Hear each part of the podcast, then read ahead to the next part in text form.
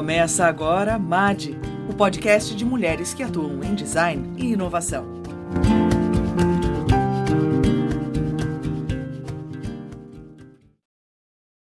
Olá, bem-vindas e bem-vindos ao episódio 18 do podcast da rede MAD. Aqui abordamos o melhor conteúdo com uma perspectiva feminina sobre design e inovação. E hoje vamos conversar sobre design e morte. Você pode conferir na nossa página www.redimad.com.br e na descrição desse podcast todos os links de contato e cadastro em nossa rede.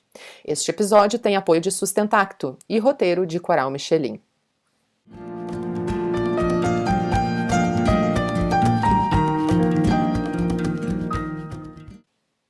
Olá, eu sou Coral Michelin, designer ecossistêmica, designer estratégica, mestre e doutoranda em design, formada em gestão ambiental, sou feminista, ecossocialista e budista pela tradição dos Himalaias e serei anfitriã conversadeira no podcast de hoje. Nesse episódio 18 falaremos sobre o tema design e morte. Passamos dos 500 mil óbitos oficiais do coronavírus no Brasil, o país da necropolítica, das vidas vivíveis e das vidas matáveis. Aqui, como nos relacionamos com a morte? Fim ou recomeço? Escolha ou injustiça? Quem morre e quem vive? Quais rituais acompanham as perspectivas e as narrativas atuais sobre o morrer? A vala ou o caixão? O luto ou a celebração? Como nós podemos encarar esses assuntos pesados e difíceis, relacionando eles a uma prática de design verdadeiramente humana e ecossistêmica? Muito mais que respostas a essas e outras perguntas, vamos trazer pensamentos nesse episódio. Provocações que nos levam a conceber a morte para além do tabu, além do fim. Também vai ser uma conversa para iluminar as questões sociais daqueles que estão jogados à sua própria sorte, jogados à sua própria morte. E claro, vamos tentar responder todo o tempo e o design com isso. Para esse bate-papo mais que especial, estão comigo duas mulheres incríveis, a Joyce Pereira e a Rafiz Por favor, apresentem-se. Olá, olá a todas, a todes, a todos. Olá, Coral, Rafize. Eu sou Joyce Pereira, sou uma mulher do Sul Global que há 13 anos vive no Vecchio Mondo. E no âmbito profissional, eu sou co-diretora do Speculative Designer Hub do Italian Institute for the Future, que é o primeiro centro italiano especializado em estudos de futuros, e atuo como consultora e pesquisadora em estudos de futuros, foresight estratégico e social aqui na Itália, facilitando projetos de futures thinking nos âmbitos corporativo, educacional e de comunidade. Obrigada pelo convite e é muito bom estar aqui hoje com vocês. Bem-vinda, Joyce. Oi, gente. Oi, Madis. Olá a todas, todos e todes. Eu sou a Rafizi, sou a Rafi, sou filósofa de formação empreendedora de profissão, né? Sou fundadora da Beres Mentoria. É... Tem que dizer isso agora no currículo, né? Embora eu tenha uma certa ainda timidez de falar, mas sou TEDx speaker e acho que é isso um pouco que me traz aqui, que é justamente falar um pouco sobre o luto a partir da perspectiva das filósofas feministas e acho que essa é a minha grande busca no momento, tentar entender um pouco mais os desafios aí que a gente está enfrentando pela ótica das intelectuais mulheres. Acho que a gente tem muito trabalho a fazer com isso e agradeço muito esse espaço, muito esse convite. Adoro as MADs, sempre me acolheram de braços abertos assim. E um oi bem especial para Coral e para Joyce, vai ser ótimo trocar com vocês. Bem-vinda, Rafize, coisa boa. É, como é bom ter vocês duas aqui para a gente conversar sobre esse tema tão relevante nos tempos atuais. E os últimos serão os primeiros, ou as últimas serão as primeiras, então eu já vou passar a palavra para você, Rafize, para você trazer a sua perspectiva super relevante, também super importante sobre esse luto através desse olhar dessas mulheres poderosas. É com você. Bom, gente, então, é, vamos lá, né? É, fui, hoje fui chamada para falar um pouco sobre o luto na perspectiva da Judith Butler, essa pensadora que é muito cara, assim, a mim, e essa teoria também, né? Trazendo uma curiosidade, assim, é, quando as pessoas me perguntam qual é o meu maior medo, eu sempre falo que eu tenho medo de morrer. E muito interessante porque é, esse é o meu objeto de estudo hoje dentro da filosofia, né? um dos meus maiores medos. Assim. E, e a Butler, né, ela fala do luto tem de uma forma muito especial, assim, por quê? Então, vou começar aqui já trazendo alguns conceitos e, enfim, chutar essa bola para a gente conversar depois, né? Vou trazer alguns conceitos bem básicos dela aqui com respeito ao luto e, e a gente vai tocando. Então, a primeira coisa é, é que o luto, ele é o reconhecimento do valor da vida. Então, toda vez que eu estou falando de luto, de morte para Butler, eu estou reconhecendo uma vida como vivível. Então, isso já mostra uma diferença entre um corpo morto e um corpo enlutado. Tem um ritual aí no meio disso. Né? Então, o luto ele é fundamental para que eu possa é, reconhecer essa vida como digna de ter sido vivida. Eu sentir a perda de alguém, né? É, então, o luto também pode ser, né? É, elaborar a perda de alguém, segundo a Butler, eu acho é, belíssima essa definição de luto. Eu elaborar a perda de alguém e elaborar em mim, porque a Butler diz isso, né? É, quando alguém morre, uma parte de mim se vai. Porque como a gente está numa relação de interdependência, e esse é um conceito que ela aprofunda muito. Né? Então, como a gente, enquanto sociedade, enquanto comunidade, está interligado numa relação ética por uma experiência e isso é muito curioso, eu queria que vocês aprofundassem isso comigo. Tem uma única experiência que nos une, todas, todos e todos. Nós vamos morrer. E isso é profundo. Isso é muito profundo. Né? E essa interdependência que nos une, que nos coloca como iguais diante da experiência da morte, que faz com que a gente se reconheça como precário, como vulnerável. Né? Ela fala isso, a gente reconhece a precariedade da vida quando a gente está perde alguém. Então, justamente quando eu observo alguém que um, cor, um corpo enlutado, né, um corpo que morre e, e, é enlutado, é uma parte de mim que se vai também. Porque eu estou nessa relação de interdependência com a pessoa. E aí, Coral, eu achei é, muito importante você trazer no começo, né, a gente está em junho de 2021 aqui, é, vivendo essa marca completamente assustadora de meio milhão né, de vidas perdidas. Então, a gente, é, segundo a Butler, o que, que, é, o que significa isso? Né? Significa que 500, 500 mil partes de mim se foram. Que eu perdi 500 mil partes de mim. Então, por isso que está estranho esse momento também, né? Porque são lutos que eu não estou conseguindo elaborar, não dá tempo. São duas mil, três mil partes de que vão embora todos os dias. E, e, e como se nada houver. Né? É, portanto, a, a Butler ela fala assim, né, vou, vamos repensar, então, as condições do luto. Vamos pensar sobre quem tem direito a ser enlutado no Brasil e no mundo. Né? Vou trazer essa pergunta aqui para gente. Quem tem direito a viver o luto? Porque é isso. Essa pessoa teve direito. Uma vida que foi reconhecida como matável, ela é uma vida que desde o princípio ela não foi reconhecida como vida. E aí quando a gente pensa nos mortos por coronavírus, no feminicídio, né, na morte de tantas é, pessoas, do menino Miguel, enfim, são tantos nomes, da Marielle Franco, né, se a gente pensa nesses lutos, né, nessas vidas que foram matáveis, né, isso significa que essa vida, desde o princípio, ela não teve o direito de ser vivida. E a Butler fala, vamos colocar um zoom nisso, porque o que, que acontece? A gente precisa pensar, então, em políticas que ampliem o conceito de universal, que ampliem o nosso universal, para que mais pessoas sejam enquadradas como vidas vivíveis, para que mais pessoas tenham direito a serem lutadas, para que tenham suas perdas sentidas, não é? Então, é, isso é muito importante, né? E quando a gente fala no Brasil hoje, a gente está vendo políticas de indução da morte. Do quê? Da vida ou da morte? Quando a gente fala em 500, né, 500 mil pessoas mortas, numa vacina que chega ou não chega, né? quando a gente fala em tudo que está acontecendo hoje no nosso país.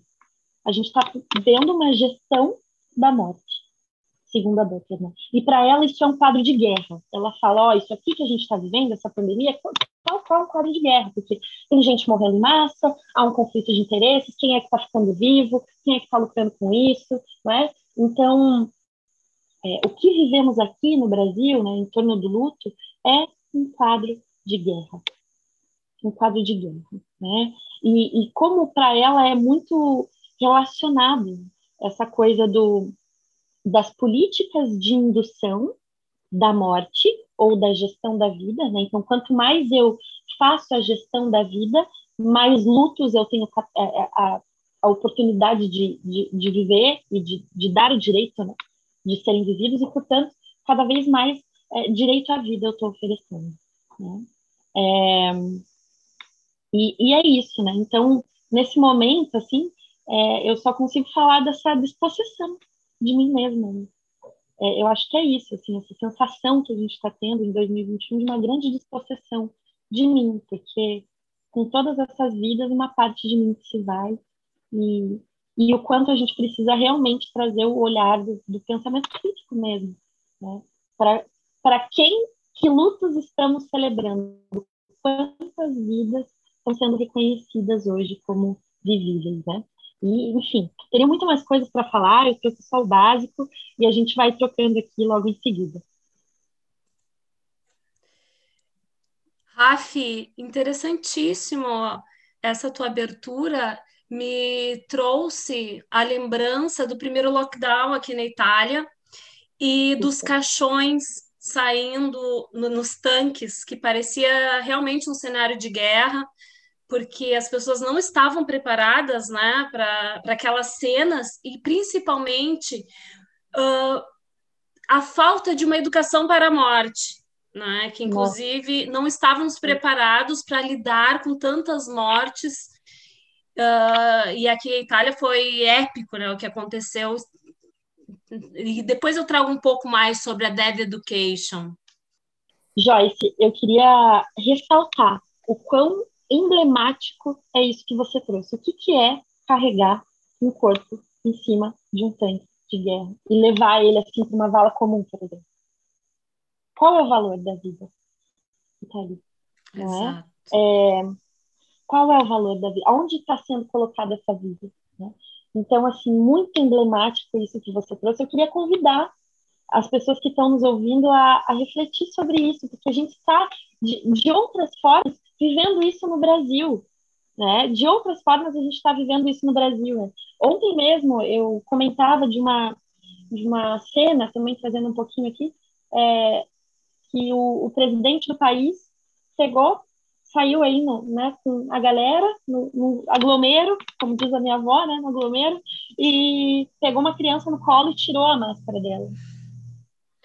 Isso é tão violento quanto eu ver um corpo em cima de um tanque de guerra e saindo. É, isso é um quadro de guerra. Né? Então, e é impossível não falar disso nesse podcast, gente. É impossível não ser interpelada fortemente por essa experiência e trazer isso aqui para vocês. Não tem como. O luto hoje está o luto público, né? É, o que, que, é isso, né? A gente vê os, os, corpos andando por aí. É um luto público. A gente não está conseguindo assimilar esse luto público que não está sendo gerido, né? Ele está sendo induzido. E quem morre é quem é o excedente da população. Quem não quem não está trabalhando em prol da saúde da economia. É isso. Então, em prol de uma suposta saúde da economia, eu mato as pessoas, né? Eu coloco aquelas, aquelas vidas no lugar do inumano. Quem não tem direito a, a, a morrer, quem não tem direito ao luto, não é humano. Então, só queria também deixar registrado isso aqui a partir da fala da gente. É muito interessante, né, Gurias, essa, essas imagens uh, que nós conseguimos trazer, e enquanto na Itália a gente tem essa imagem dos caixões em cima de tanques, aqui a gente teve inúmeras capas de jornal com valas, né, cemitérios assim a céu aberto com aquelas centenas, dezenas de valas quase rasas, cavadas uma do lado da outra, né? Então a gente também tem uma certa clareza de quem são os corpos que estão a a própria morte aqui no Brasil, né? Quando a gente olha para esse tipo de imagem. Eu queria resgatar, Rafise, de, de uma coisa que, que para mim é bastante é, emblemática, assim, desse momento que a gente está vivendo também, que é a questão temporal, né? Que você falou, a gente não tem tempo para o luto. Não é dado tempo para o luto porque justamente os corpos que estão morrendo são os corpos que não tinham a priori o direito à vida. Então, os corpos que continuam fazendo a máquina girando são os corpos que não estão tendo o tempo do luto. Né? Então, é muito, é muito importante que a gente consiga lançar luz para essa dimensão temporal atrelada à morte também, né? Como a gente não se dá o tempo de elaborar o luto e quando a gente tem vai obtendo mais recursos, vai avançando na pirâmide social, a gente também se dá o luxo de prolongar o tempo da vida, né? Então quer dizer, a população aqui em São Paulo, cidade de onde é, eu falo, a população uh, ma de maior idade, maior uh, índice de vacinação, estavam nas, nas zonas ricas de São Paulo. Né? Então, se você compara a Zona Oeste, que é a zona de maior poder aquisitivo, com a Zona Leste de São Paulo, você tem a diferença de 20 anos de expectativa de vida. Né? Então, quer dizer, as primeiras pessoas que foram vacinadas foram aquelas mais longevas porque elas têm dinheiro para pagar pela sua longevidade. Né? Então, a gente também tem uma fetichização da, da morte como, como algo que não pudesse acontecer. Então você prolonga a sua vida, você prolonga a sua, sua juventude, você cria toda uma indústria é, em volta dessa dimensão do não posso envelhecer, não posso morrer, eu preciso ter a vida eterna. Né? Então tem também essa outra dimensão aí. Ai, Coral, muito importante isso que você trouxe, e eu fico com vontade de falar sobre dois conceitos aí a partir da tua fala, sabe? Muito bacana que você trouxe. Então, quando a gente fala sobre esse tempo de elaborar a morte, em, cima do que você falou, adicionando uma boa complexidade ao diálogo, eu gosto de usar esse termo. É, então, quando a gente não tem, né, tempo de elaborar a morte, o que, acontece? Né? Tem um conceito que a Butler empresta do Levinas, caso vocês queiram pesquisar, que chama enquadramento. Então, ela fala: tem vidas que são enquadradas como vivíveis e vidas enquadráveis como não, não vivíveis. Né? Elas estão fora do enquadramento da vida vivida. Para ilustrar, pensa num quadradinho mesmo. Então, tem as vidas que cabem dentro desse quadrado e elas têm direito a viver, e tem as vidas que não cabem que a gente já sabe aqui no Brasil, pegando o exemplo da pandemia, por exemplo, né? Quem morreu? Quem morreu mais na pandemia, tá? Então, é, quem está fora do enquadramento, quem está morrendo fora do enquadramento, que são essa, a maioria das pessoas, desses 500 mil, pressiona o enquadramento, questiona quem está dentro do quadrado. Ó, então, por mais que eu não sinta, eu posso estar dentro do quadrado aqui, porque eu sou uma pessoa classe média, né, dentro de uma escala de privilégios, branca, etc. Mas, de alguma forma, quem está morrendo fora do enquadramento me interpela, me interpela. Isso, ah, porque quem está fora está morrendo questiona, pressiona, coloca à prova o enquadramento em si, né? É, a gestão que está sendo feita desse enquadramento em si. E, e sobre essa coisa do, do, fetiche, do fetiche da juventude, né, e tudo mais, essa coisa da morte ser um tabu e tudo, né, toda essa contribuição belíssima que você deu, o que, que a Butler talvez nos tenha a ensinar né, sobre isso? É que não dá para fugir de ser precário, não dá para fugir de ser vulnerável. Isso é uma condição da nossa existência, é uma condição. Isso é o que nos une. A gente está numa relação ética aqui entre eu e você, entre eu e o outro, entre eu e você que está ouvindo. Né? Isso é uma relação ética. E não tem como fugir disso. Nós somos precários, nós somos vulneráveis, nós estamos, estamos expostos a essa experiência da morte muito, de uma forma muito precária mesmo, como diz a Buckley. E ter consciência disso é fundamental para que a gente possa questionar esses enquadramentos que a gente está vivendo hoje de quem tem direito à vida e à morte. Obrigada por ter erguido essa, essa linda bola aí para a gente cortar, né? Maravilha. Obrigada, Rafis. Eu vou trazer em seguida. Você falou sobre relação, né? Então eu queria. Você falou sobre relação ética entre corpos, né? E eu queria trazer um pouquinho a relação é, da nossa relação com a morte. E a Joyce vai falar um pouquinho sobre é, essa relação a partir da perspectiva do design especulativo, com uma experiência super legal que ela vai narrar para gente aqui. Joyce, é contigo, querida. Obrigada, queridas.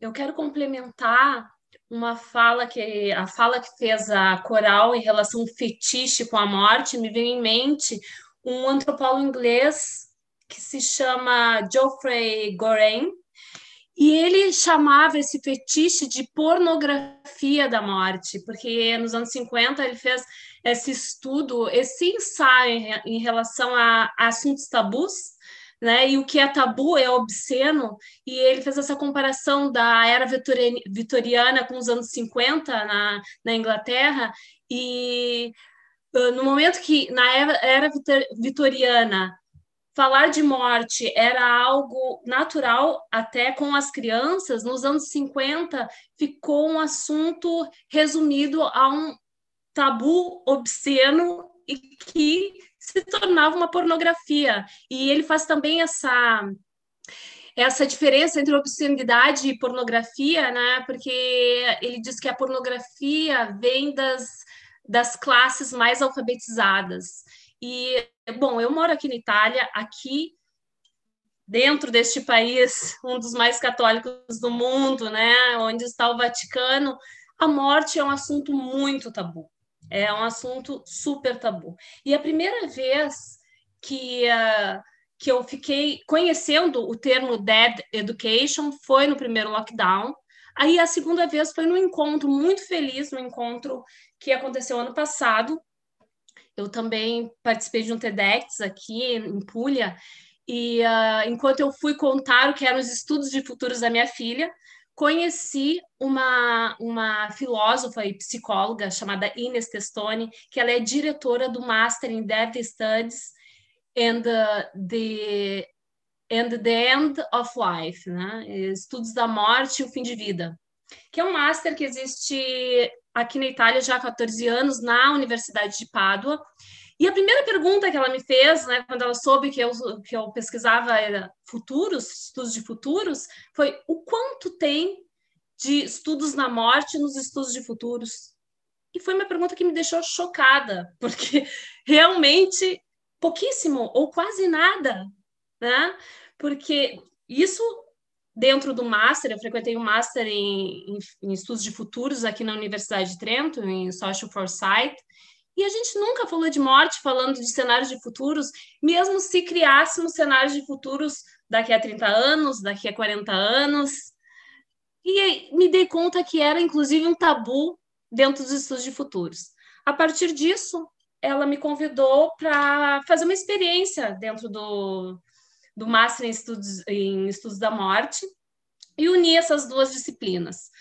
E foi nosso, a nossa primeira experiência de speculative design como Italian Institute for the Future no Master em Estudos da Morte e do Luto.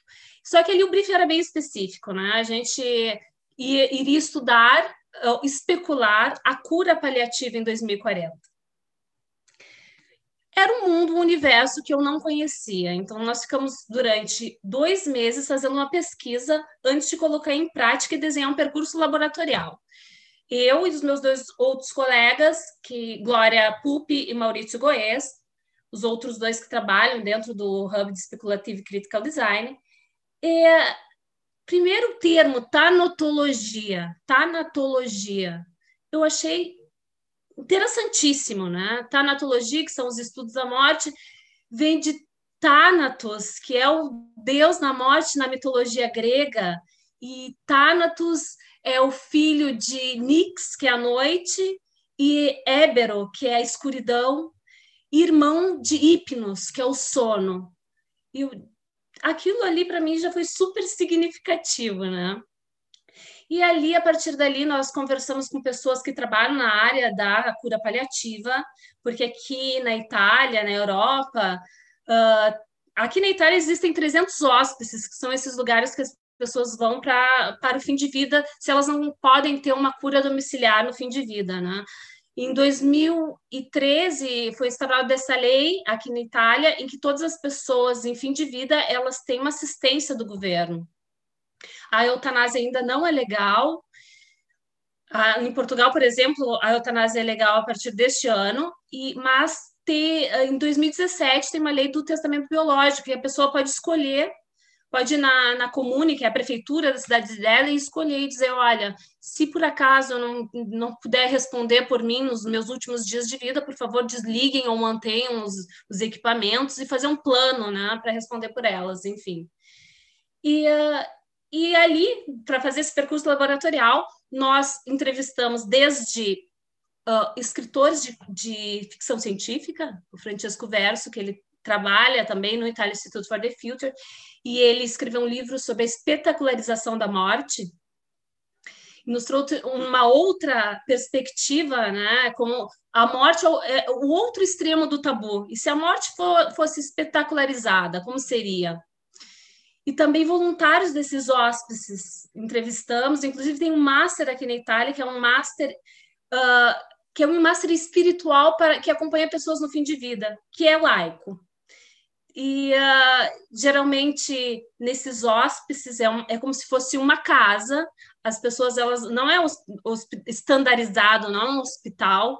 Então as pessoas elas têm uh, liberdade para hum, fazerem várias coisas como se estivesse em casa e também tem um tratamento personalizado, porque inclusive dentro do Master em Estudos da Morte é utilizado o teatro do oprimido de Boal para os psicólogos e os médicos perceberem quão é, é opressor, quanto pode ser opressor a morte para quem está no fim de vida, se for tratado como todo mundo. E ali conheci outros conceitos que para mim até então eram desconhecidos, como por exemplo a conspiração do silêncio, que, que no momento que a pessoa está para morrer, né, a família, muitas vezes, sem querer, entra, elas entram nesse, nesse universo de não vamos falar nada sobre a morte. E a morte continua um tabu, e a pessoa está para morrer, ninguém fala entre os familiares, e elas não falam com, com, com morrente, que foi também um termo que eu achei muito profundo, né, de paciente para morrente. E o hóspice tem esse toda esse, essa criação do, de um design de experiência para que a pessoa tenha um fim de vida digno, tenha uma morte que ela escolha, que ela planeje aqueles últimos dias, se possível. Do mesmo jeito que as pessoas fazem, por exemplo, um plano de parto, elas podem fazer um plano de morte e de que forma elas querem o funeral e de que forma e o quão sustentável elas querem esta morte ou não sabe? E além de são assuntos que a gente não está, né? Não não tá no nosso dia a dia. Geralmente é falado quando as pessoas estão no fim de vida. Mas a Dead Education, a educação para a morte, que inclusive em escolas tem vários percursos escolásticos aqui, é algo que tem sido falado para as pessoas lidarem com o luto. O tempo é diferente. O tempo foi um, um lance muito interessante. Nesse hospice, as pessoas falavam assim: aqui o tempo corre diferente para quem vai morrer e para quem vai ficar. Então, de que modo é, é, esse tempo foi vivenciado, né? E aí, então, vou contar muito brevemente o que nós fizemos ali. Nós chamamos dois atores, criamos um percurso laboratorial para os psicólogos que tratam de cura paliativa. O horizonte temporal era, eh, foi 2040, então, a cura paliativa em 2040, como será esse fim de vida? E chamamos esses dois atores que representaram, utilizamos também elementos do teatro do oprimido, fizemos um teatro fórum, que representavam tanto o paciente quanto o, o psicólogo em 2040. E a partir disso, uh, obviamente, a gente sabe quando a gente constrói cenários de futuros é muito mais fácil uh, trazer sinais de futuros no presente que tem a ver com a tecnologia. Né? Por exemplo, criamos um cenário de 2040. Tinha muito de tecnologia. O que a gente sabe hoje, por exemplo, a Microsoft acabou de patentear um chatbot que uh, simula através dos dados das pessoas, simula a pessoa depois da morte, né? E como será isso daqui a 20 anos, daqui a 30 anos? E além de todo um hóspede, a nossa ideia ali foi pensar um lugar para a morte e pensar a educação à morte também, sabe? De que forma a gente pode planejar isso, de que forma a gente pode deixar menos tabu, trazer para as nossas conversações, já que é, é algo que é inevitável, nascemos, vamos morrer. Por que não falamos de morte do mesmo jeito que falamos de nascimento? Sabe? E, de que, e, e administramos isso e trazemos para o natural. E, um, e é isso, gente. Depois eu conto mais detalhes. Joyce, um super aprendizado aí que tu trouxeste pra gente. Eu vou passar pro comentário da Rafise, que eu sei que ela tá ali super se coçando. Eu só pesquei uma coisinha que eu queria trazer que eu achei fantástico, que foi justamente sobre a espetacularização da morte. Então é como se vocês estivessem trabalhando na desespetacularização dessa morte, fazendo esses estudos, né? Gente, fantástico. Assim. É, eu acho que o principal, e a gente volta a falar de luto, né? eu acho interessante isso. A gente volta a falar de luto. E aqui a gente tem um exemplo é, de uma vida visível. Alguém que tem a oportunidade de planejar como que ia morrer, essa vida foi reconhecida como. Foi uma vida que, que valeu a pena de ser vivida. Né? E, e também me, me chama muita atenção. É, eu vou pensar em voz alta aqui com vocês, tá? Porque é fantástico, assim, Joyce, você trazer essa parte da, da espetacularização da morte e, sobretudo, de colocar a morte nesse lugar pornográfico, obsceno, né? Isso me lembra, nossa, assim, que, que importante a gente nomear isso. Eu acho que obrigada por ter trazido isso, nomear o, qu o quanto a gente trata ainda essa experiência como um, um lugar obsceno, assim, né? E isso me lembrou um pouco é, alguns estudos que eu tive a oportunidade de fazer algumas disciplinas nas ciências sociais nos últimos anos, e a gente conversou muito sobre pornoterrorismo, sabe? Sobre como, assim, às vezes a gente faz algumas experiências chocantes, assim, a gente quer chocar, e daí a gente pornograficiza as coisas, sabe? E daí, enfim, assim, não, não sou, não tô falando da mesma experiência, mas estou pensando em voz alta. O termo, né? O termo. Isso, sobre o quanto é importante falar. Maravilha, é isso mesmo. A gente, quando começa a, a, dar nome às coisas, a gente começa de fato a enxergá-las, né? E quando a gente nomeia precisamente, a gente absorve precisamente também o que, que aquilo quer dizer. Com esse gancho, eu vou aproveitar e lembrar o que a Joyce trouxe sobre Thanatos, é, Hipnos e essa mitologia grega fantástica, né? Eu assisti uma vez uma palestra do Edgar Morin aqui uh, em São Paulo, ele já com 90 e lá vai bolinha anos, em pé, apaixonado, falando sobre Eros e Thanatos, as duas forças que regem a vida, né? As duas forças que estão aí fazendo essa circularidade da vida justamente. E em cima dessa ideia de mitologia, a minha fala aqui vai trazer um pouco do, do, da filosofia oriental, da filosofia budista, em que a gente fala sobre morte como um processo. Né? No budismo existem os seis bardos da existência, os seis níveis da existência. É o nível da vida, né? é onde efetivamente nós estamos gerando o karma. É, a gente gera karma com pensamento, fala e ação. É, e geração de karma, embora muitas pessoas achem que essa palavra tem uma coisa mística ou algo assim, sabe, muito fora do comum, eu lembro aqui que budismo é, na verdade, uma filosofia extremamente racional. E o karma nada mais é que ação e reação. É a reação que você tem para a ação que você faz, quer seja essa ação um pensamento, uma fala ou efetivamente uma ação corporal, né? Então tem o bardo da vida, tem o bardo do sonho. Então, esse é outro nível de existência. E aqui eu faço uma ponte com a cultura indígena, ameríndia, nossas raízes ancestrais aqui, que, por exemplo, os índios e anomames, eles não fazem diferença entre uh, o que você vive em sonho e o que você vive acordado. É tudo a, a realidade, é tudo existência igual, né? É, também tem o bardo da meditação profunda, quando você atinge outro nível de consciência.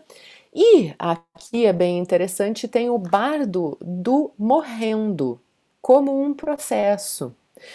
E é muito bonito esse ensinamento porque o budismo prepara para a morte. Eles têm uh, ritos específicos para preparar a pessoa para esse bardo do morrendo, quando ela vai tendo a desassociação dos cinco agregados, né? Então, o nosso corpo é feito de terra, ar, água e tem no momento da morte a desassociação de cada um desses agregados. É linda a, a descrição desse, desse momento de acordo com a filosofia budista.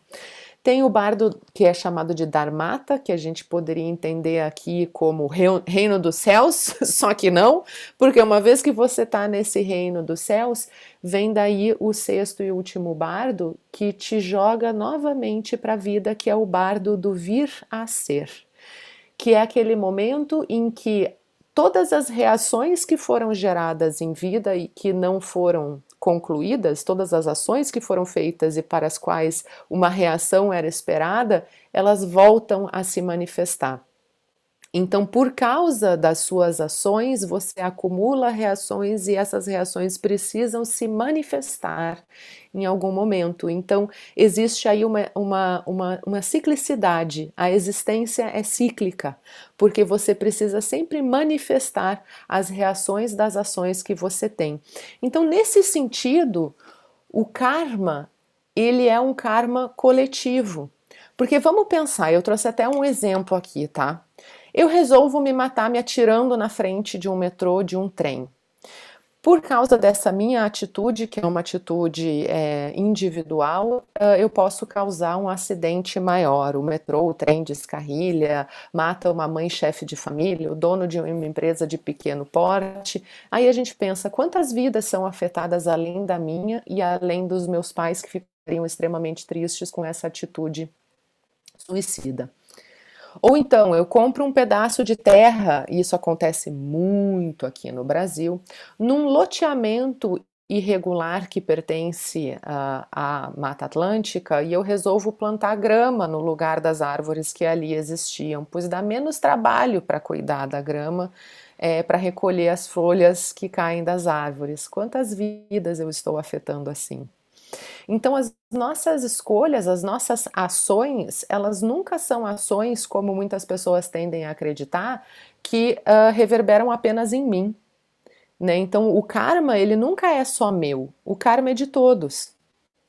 Então, o que, que acontece, por exemplo, quando a gente apoia um governo que tem uma necropolítica como é, sua gestão? A quem estamos matando? Quando apoiamos um governo genocida, a quem estamos matando? Como designers, quando projetamos coisas que são descartáveis, descartáveis, a quem nós estamos descartando? Então nós temos essa ilusão da morte como um lugar aonde a gente vai chegar depois que a gente não estiver mais respirando, só que na verdade a morte é um processo. Né? É um processo natural. E na natureza, processos são cíclicos. Então, quer dizer, a natureza enxerga o morto como adubo. Né? Então, essa outra perspectiva, que também é uma desfetichização da morte, da gente conseguir enxergar o valor do morto como corpo, como matéria. Né? Então, no mundo material, que é o, o, a existência, o bardo da existência, uma, a matéria só existe neste bardo da existência. Então, aqui, o morto é matéria, o morto é adubo, é fonte de vida. Um mausoléu não é fonte de vida. A estátua, o caixão, as urnas, as múmias, o botox, o jatinho, 6 milhões no banco, nada disso é vida. No entanto, a gente se vê numa realidade em que o design segue projetando todas essas coisas como se elas fossem vida. E aí eu queria resgatar um pouquinho o papel do design, justamente, em toda essa nossa conversa.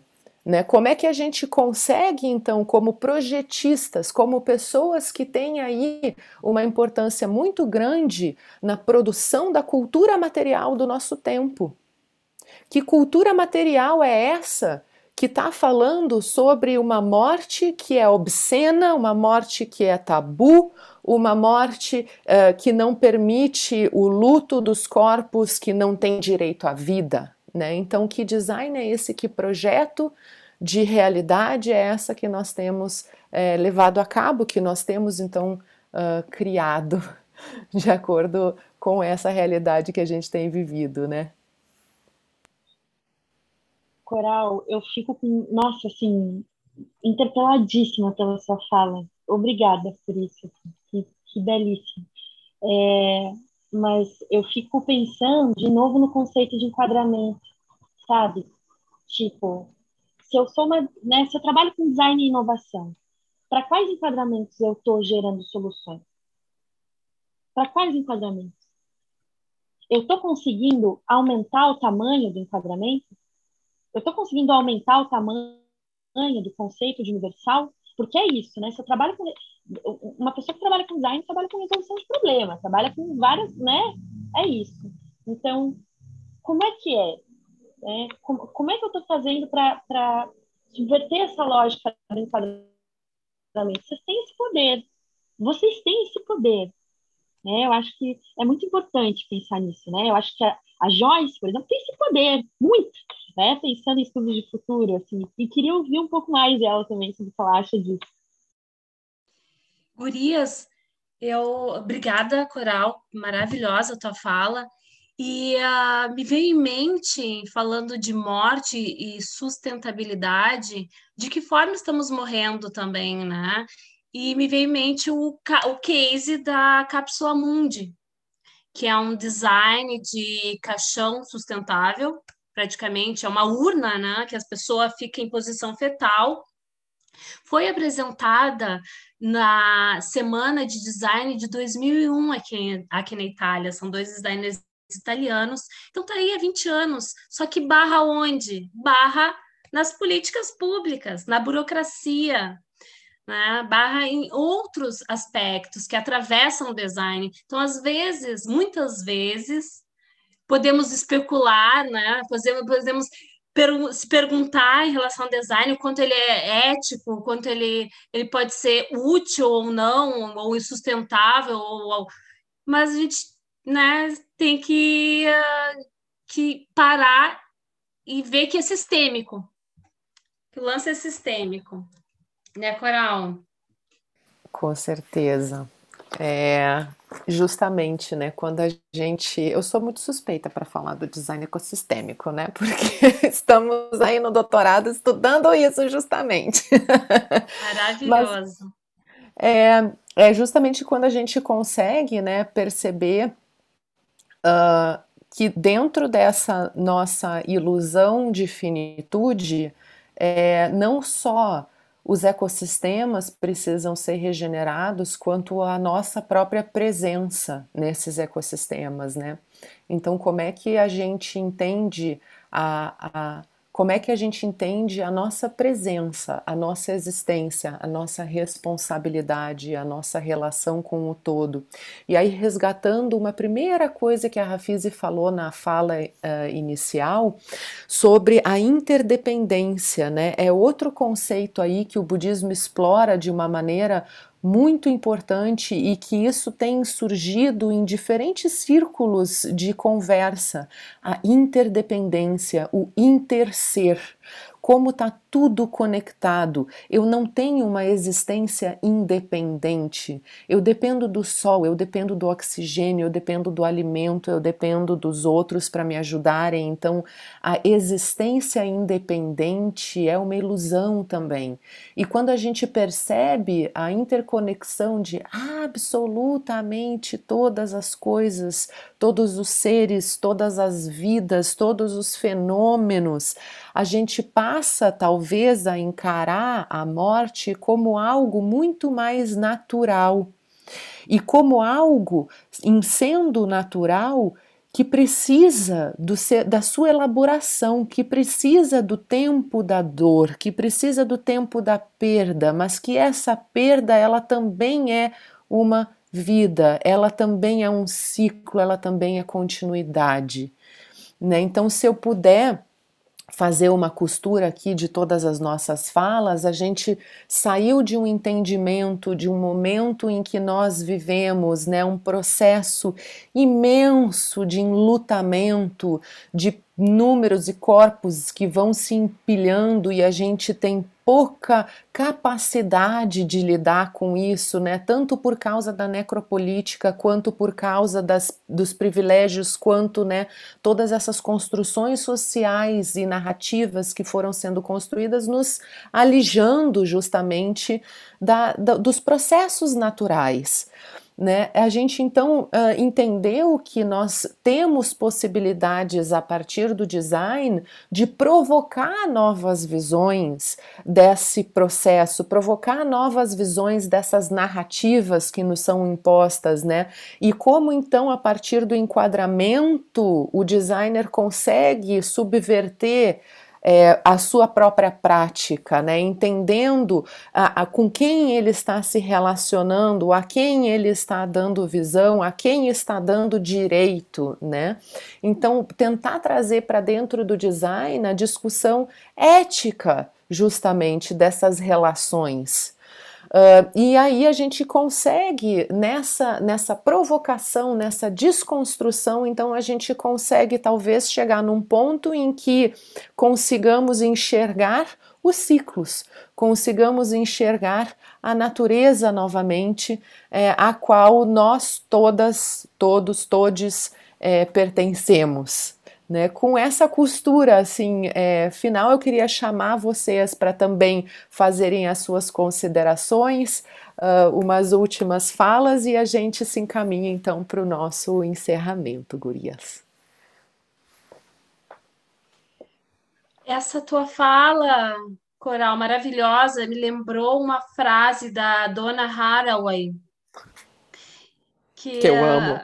Amo, amo desse último livro dela, de 2016, uhum. que é Importa que histórias criam mundos e que mundos criam histórias. Né? Bem resumindo. Bom, Gurias, eu quero agradecer Rafize, Coral e Rosângela, que está na técnica, nos dando toda uma assessoria.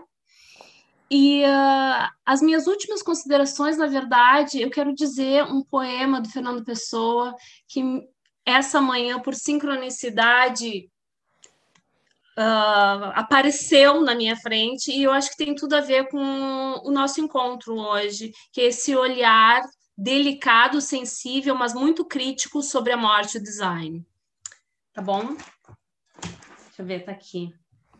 Amo, amamos poesia.